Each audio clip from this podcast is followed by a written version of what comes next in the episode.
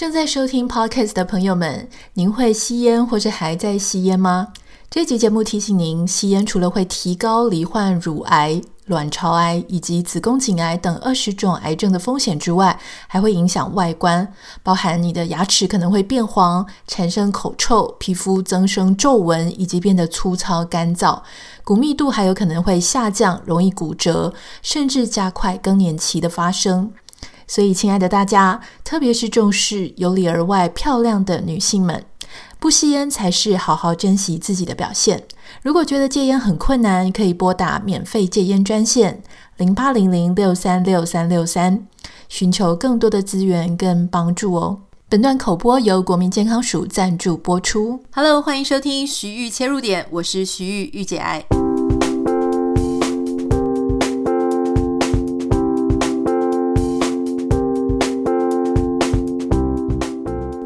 欢迎收听这一集的节目。中秋节刚刚过去，不知道大家有没有就是过了一个很好的中秋节呢？其实我刚刚一直在想形容词，但我不太知道应该要怎么样形容今年的中秋节。因为往年我们大家都会说团聚呀，聚在一起烤肉啊、吃饭。但是因为疫情的期间呢，所以基本上这种团聚、团圆或是相处在一起，可能都会受到很多的影响。我自己人是在美国嘛，那你知道，因为我住的附近其实华人也比较少一点，所以本来就比较没有那种啊，还可以打开窗户就闻到烤肉的味道。那我记得我台湾的朋友呢就很有趣啊，他们就传讯息给我，他是一个之前是某知名杂志的总编辑，然后他就问我说：“哎，Anita，我倒是有一个问题想问你。”然后我就说：“什么问题啊？”你说，他就说：“到底国外的月亮有没有比较圆？”你不觉得这真的是个好问题吗？就是我人在美国，但我也没有想说，哎，到底这个月亮到底有没有比较大、比较圆？所以趁着这个机会呢，我就看了一下我们家的窗外，哈，看一下这个月亮，就发现，嗯，果然传说就是传说，一点都没有什么不一样。好，那今天想要来跟大家分享的事情是呢，诶，我发现最近有很多的朋友不太知道，是因为九月开始啊，十月开始哈，好像因为我们从小到大开学都是在这个时间嘛，哈，所以感觉你好像在九月的时候呢，就会升上一个新的年级、新的年度。我最近有非常多的朋友都在思考说，诶，是不是应该要回学校进修啊？哈，或者在上个什么课程，或是应该要再精进自己一下。所以我开始看到我的社群媒体上呢，就陆陆续续有一些人啊，开始在准备一些申请学校，或是准备在啊想要再念一个什么商管类的等等的学位、学程、学分啊。那我不太知道，现在正在收听 Podcast 的你呢，是不是也也刚好有这样子的周期？一到九月啊、十月的时候，就开始思考说，诶，我是不是应该要来学习一些什么？我觉得人是一个蛮有趣的循环的动物哈。我大概特别也是会在这种时候，但我也想不起来说，是不是因为九月是个开学季。还是说，因为即将要迈入冬天，我们开始呢，诶，觉得第一个天气比较舒服一点，好像天气凉一点呢，头脑比较可以冷静思考。那还有就是说，也许在冬天的时候呢，我们会比较愿意坐在书桌前面啊，哈，减少一些户外活动的时间，然后开始在家里，也许泡一壶热茶、热咖啡，好好的坐在这边看书。我是有发现，当时间进入秋天啊、冬天的时候呢，好像就更加的愿意在阅读里面花时间。不太知道你是不是这样，你可以。想一下你自己是不是有这样的倾向哈？那当然，因为我自己呃，以我自己的生活步调来说呢，最近因为除了对我确实也是正有一个进修的计划，但是因为这个事情兹事体大哈，一切都还在准备当中，目前也没有什么结果。有结果的话，我再跟大家分享我的新的动态。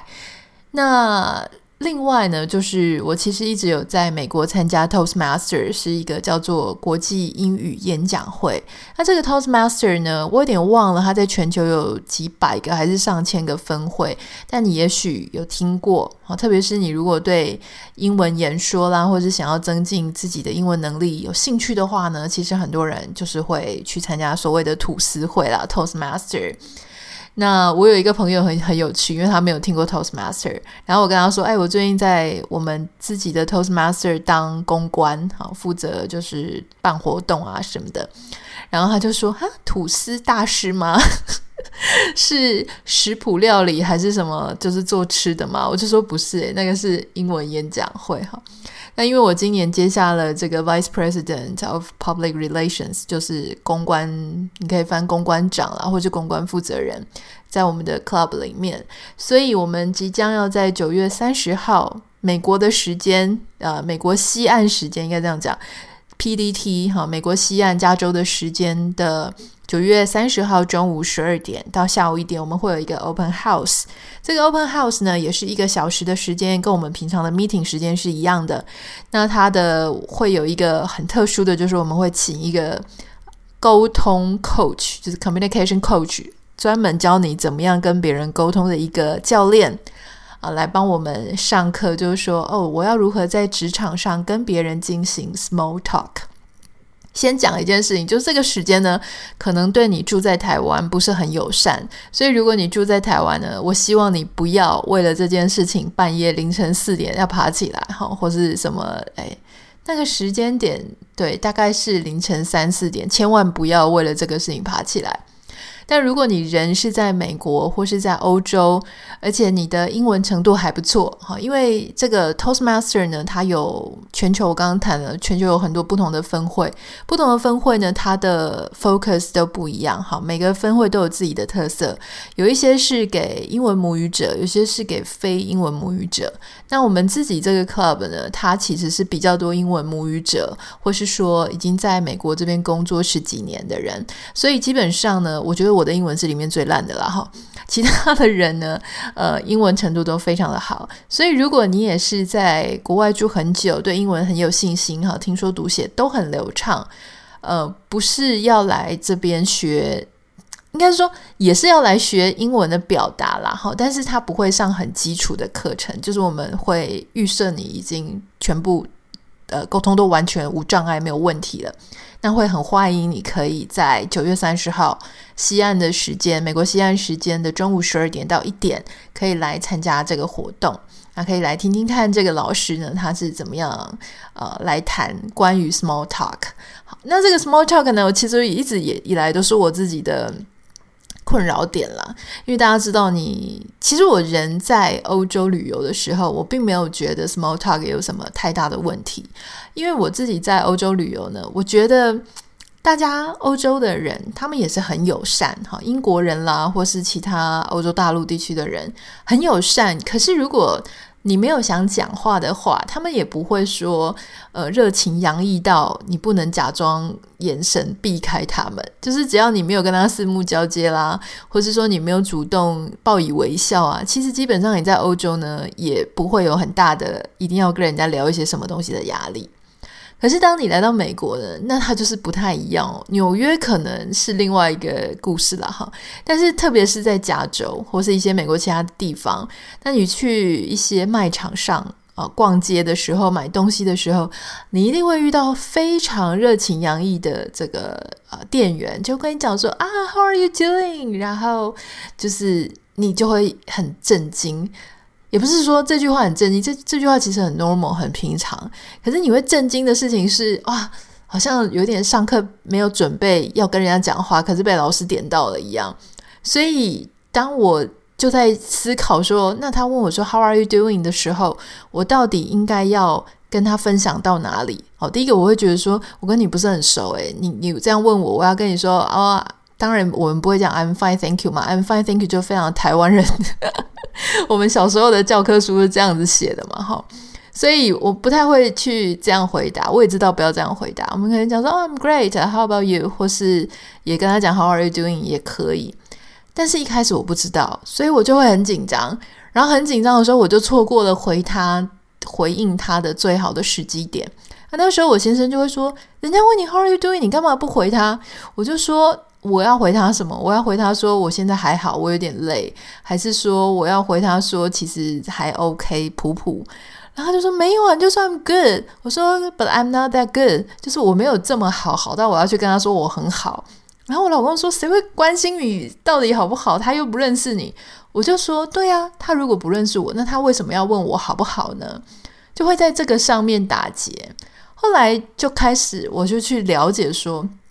为什么美国的店员他们要去问你 How are you doing？在这种时候，你要怎么回答是最符合社会期待的哈？后来我才知道，原来在美国这边呢，哎，很多店员他一定会问你 How are you doing？可是其实他并没有真的想要听你跟他掏心掏肺，好，他就是一个。大家社会一般接受的问候啊，如果他没有这样问你，你可能会觉得他很冷漠嘛。如果这边的人，所以他这样问你，他期待的呢，你绝对不要跟他说 I'm not good，好 因为其实他没有跟你那么熟，他没有想要听你讲一些你最近发生的很糟糕的事。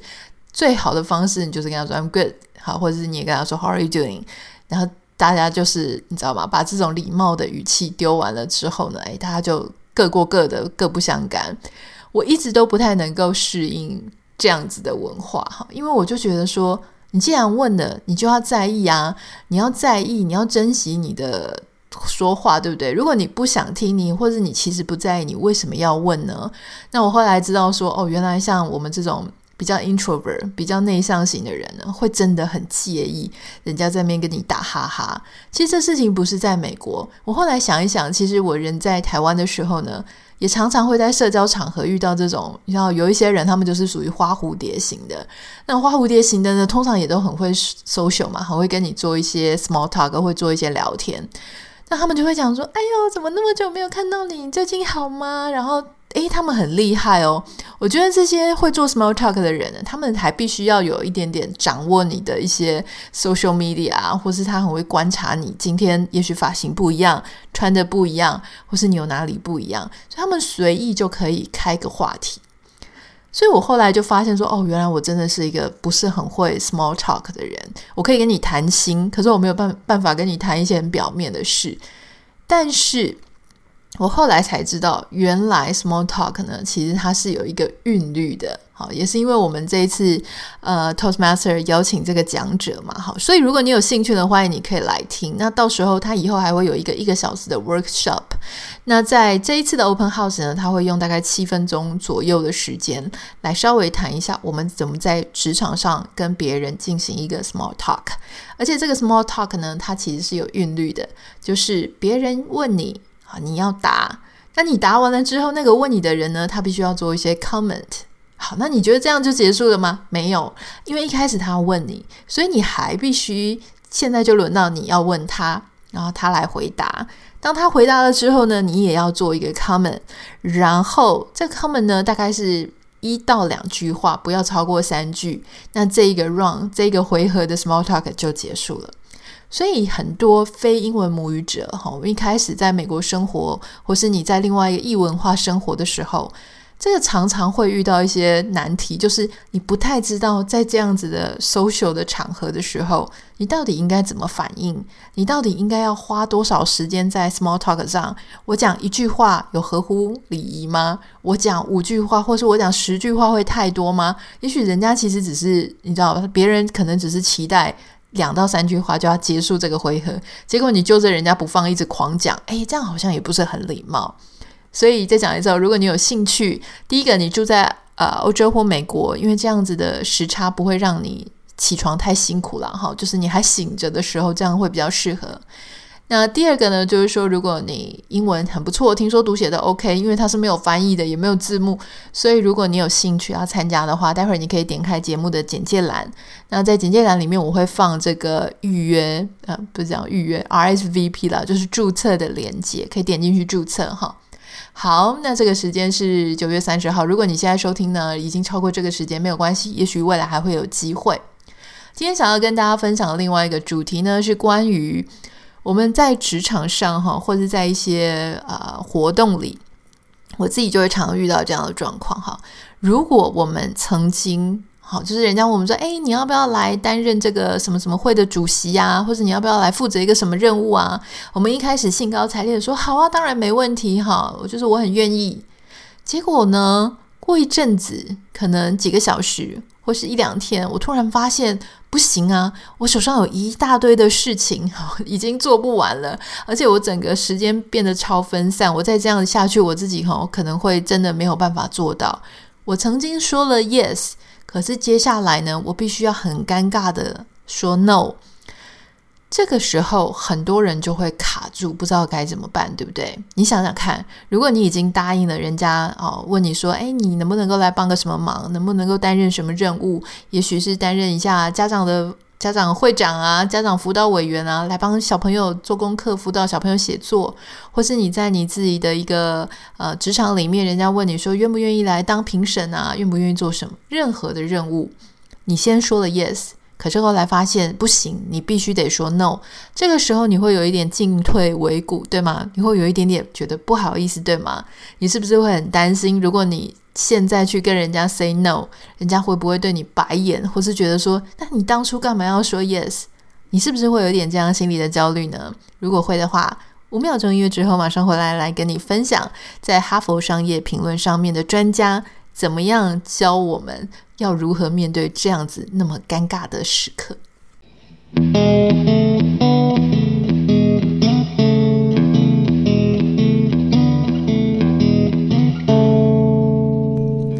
已经跟人家同意了、答应了，接下来某一个任务，结果突然又想要反悔，到底可不可以呢？当我看到《哈佛商业评论》这一篇文章，哈，由这个 Melody Wilding，他是一个。呃，应该是一个职场专家啦，也是一个 coach。那他想要教大家，就是说，如果你也遇到这么困难的时刻，那该怎么办？我想，我们自己应该也都有这样子的经验嘛，哈，因为其实我们其实都很想要当好人，我们大概都不太舍得去拒绝别人的邀请或好意，可是偏偏呢，我们每个人的时间都是被绑着用的，都是非常不够用的，所以有时候呢，诶，盛情难却，对不对？就是在那样子的场合、那样的时机，然后我突然忘记了我的 calendar 有多满的时候，结果我居然 say 了 yes，好。那我以前就是这个样子，因为我真的很不懂得怎么样拒绝别人。我是说以前啦，我现在真的很敢拒绝别人哈。那当我以前很不敢拒绝别人的时候，那有时候因为兴头一来，你就说好啊，这听起来很有趣，没问题，交在我身上，OK OK，没没有问题哈，我就是一个这样子的人。所以，如果你也是这个样子呢，你就会常常跟我一样陷入困境。就是你明明手上已经满满的任务了，你根本就没有办法有多余的时间、有多余的空间可以再玩起一些其他的事情。那有时候刚好就是说，你忙了一个月，就这么两天是空闲的，结果人家刚好在这两天问你事情，你突然忘记说你其实很忙，哈。好，总之不管你是怎么样答应下来的，你后面呢就决定说惨了，完蛋了，我必须要拒绝对方。这个时候你会感觉到心里有压力，而且有一些人呢是这种完美小姐，好又偏执狂，他就会觉得说不行，我已经答应了，我就是一定要把头都洗了，我把它做完。可是大家要知道，当你硬接。好，然后完全不知道该怎么样中途 say no 的时候，好，我说的中途呢，其实也不是真的中途，通常就是你还没有赴任，但是你就发现事情不妙哈，请你一定要把握这一个最后的 last minute 最后一次机会 say no。所以我们不要啊、呃，这里有一个建议给大家，就是我们不要觉得说一开始我已经说了 yes。我就不能走。其实呢，最好的时间点啊，是你真正赴任之前，你都还有机会可以抽腿。但如果你真的就是前面呢一直不敢去，接下来去 say no，你反而开始闷着头做，然后最后把事情弄得一团乱呢，其实你不如在你还能够退出的时候就退出。但是这个退出当然不是很容易啦，哈！当然你已经错过一开始人家问你能不能接的时候呢，最佳、最好的、最理想的状况就是一开始你就告诉对方说：“哦，不行，因为因为种种原因，所以很抱歉，我不能接。”可是如果你错过了，而且你还答应下来了，那你应该要怎么样啊来评估这件事情呢？第一个就是你要去考量，如果你真的接下来这个任务。你会需要付出什么样的代价？我说什么样的代价呢？就是当你开始觉得心里有挣扎，不知道该不该好，就是反悔的时候。你第一个你不想反悔，原因是因为你不想被人家当成啊没有责任感的人，或是这个烂人，或是你会觉得哦，人家你怎么会啊先说了答应又否定又要反悔呢？可是如果你思考，你真的做下去之后，却把事情搞砸了。那个代价其实是更大的。第一个啊，就是如果你没有做，然后你就退出，其实人家反而不会觉得说啊，到最后弄得一发不可收拾。但第二个呢，如果说你把事情全部都搞砸了。哇，那那就不是只是你接下了这个任务的问题而已，还可能会被人家觉得说，哇，你是不是能力不够才会搞得这样乱七八糟？你是不是一个态度不好，所以你没有办法完全专注在这个案子里面？还有就是你可能会搞得自己身体健康，或是失去了跟家人朋友相处的时间，失去了自己的时间，而且把自己搞得这个心烦意乱，所有的事情全部都好，就是很不顺。所以，当你思考完整整体的代价，而不是只是你后来决定要拒绝人家的这样子的事情之后，全盘考量，也许你就能够比较鼓起你的勇气，对吗？还有就是，有一些人是完美主义嘛，哈，比较有偏执狂，他会觉得说不行，我都已经答应了，哈，我不能再拒绝。那就刚刚像刚刚讲的一样，如果你能够改变一下你的想法。在最后，你还能够抽腿，你还没有真正进入那样子的责任里面的时候，你就负责任的啊、也许你可以很婉转的说：“抱歉，我之前没有思考清楚，我之前呢，哎，这个错估了，太乐观，对于我的接下来的行程太个太乐观的评估了，在。”更多仔细的思考之后，我发现我可能真的没有办法接这个任务。我希望这个任务呢，在我的手里会是非常详尽、非常完美的被完成。可惜我现在可能没有办法做到这样子的呃程度。如果你愿意呢，就是后退一步，然后承认自己之前的评估判断失误的话，诶，那也许不会像你想象中的那么糟糕。为了后续更好。而承担一下你自己当初太快 promise 人家的这个失误呢，反而不是这么严重的问题，好过你后面把人家，因为你前面不敢承认自己的评估错误，结果后面呢发生更严重的失误，这个当然是比较不好了哈。那还有就是说，你要学习说，其实事情都有轻重缓急。好，当时你接下了这个任务，或是你之所以不敢，啊，你就会犹豫说，我是不是？我到底应不应该跟他讲？其实我根本办不到，我应该要拒绝。你为什么会觉得很挣扎？原因就是因为你很重视你跟这个人邀请你的人，或是这个组织之间的关系，对吗？你很重视说，我希望他们能够继续留在我身边，我希望我在他们前面是完美的，我希望我至少能够跟他们维持一个很好的关系。就是因为这样子的压力，这样子的 bonding，让你会想要。不管怎么样，想要跟下去，可是回过头来想，你不觉得维持跟他们很好的关系的最重要的条件是什么吗？就是大家把自己该做的事情做好，拥有一个很愉快、很美好的合作关系。但当你发现你自己是不够好，现阶段你的状况、你的时间、你的体力、你的心力是无法。啊，让他整个事情很顺利的完成，很可能会乱七八糟的时候，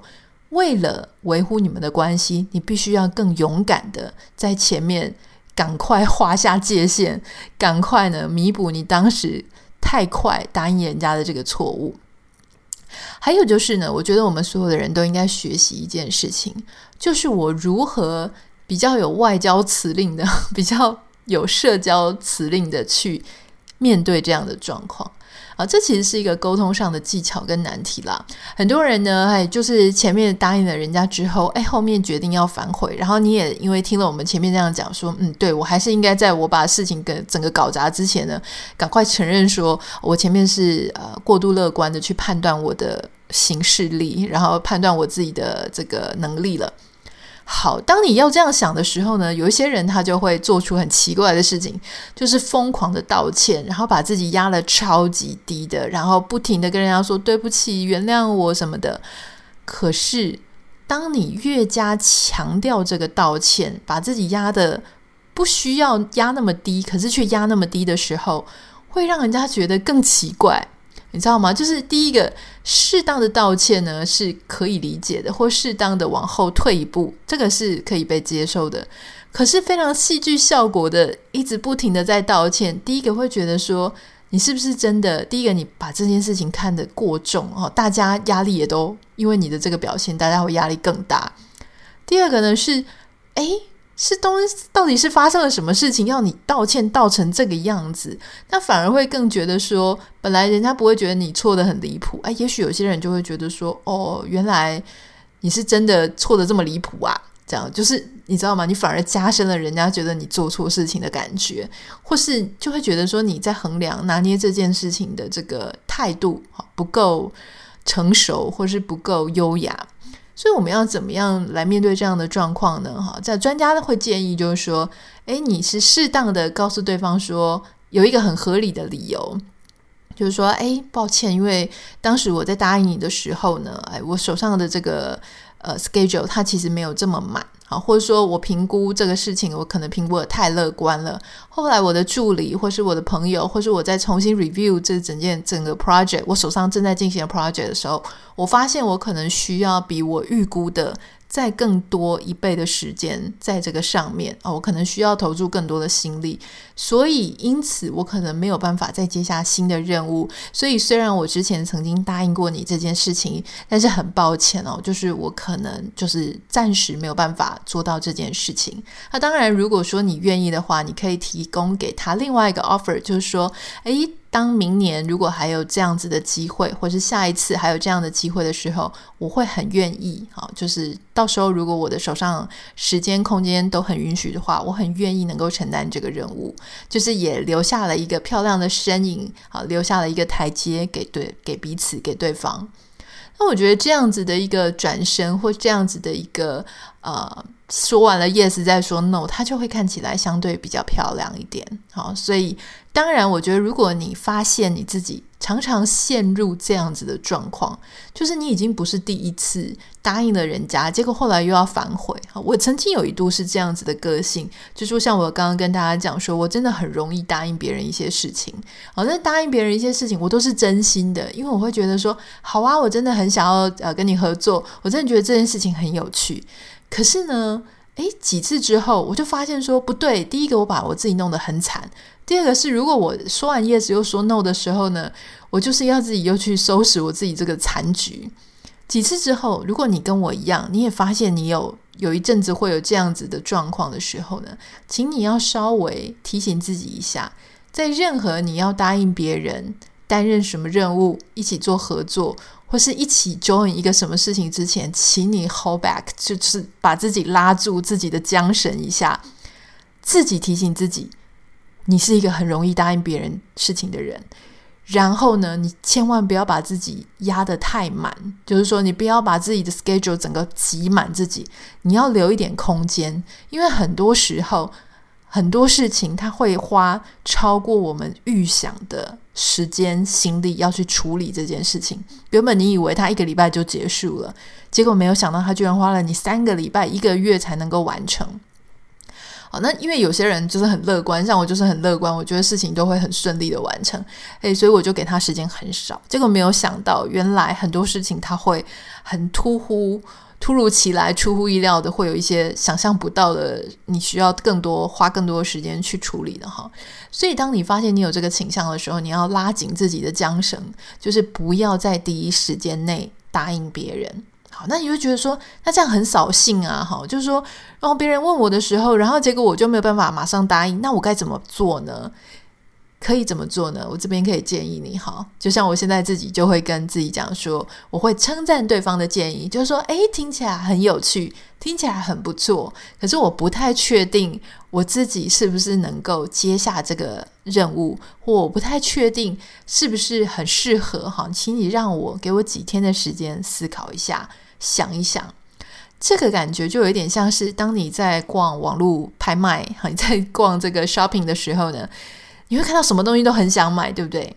这个时候你要做什么事情呢？我现在就会做说，好，全部都是 add to cart，就是全部都放到我的购物车里面。可是不要买，不要下单，信用卡就是放在很远的地方，你也不要用自动输入的信用卡账号，好，以免太容易就下单了。先让它放在你的购物车几天啊，可能两天、三天，我跟你保证。里面车子里面呢，大部分啊，大概可能一半以上的东西，当你放个几天之后呢，你就不想结账了，你就会觉得说，哎，好像已经没有当初那种好想要把它买下来的冲动。换句话说呢，当你在这种任务的时候，好，接到这种任务的时候，一开始非常开心嘛，非常兴奋，觉得说哇，好像很有趣诶，让他有几天的时间，你重新思考一下。那这个几天的时间呢，你可能又开始做一些你别的工作，手上别的工作，在忙你自己的事情。在很忙乱的时候呢，哎，你突然想到说，哦，还有这么一件事情，好像有人啊问你说要不要怎么样，要不要怎么样？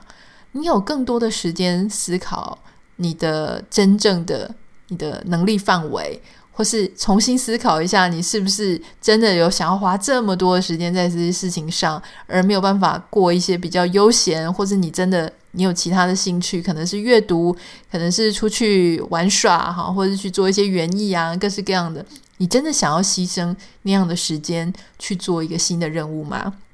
给自己多一点时间想一想，这就是今天想要跟你分享的主题哦，就是我们如何在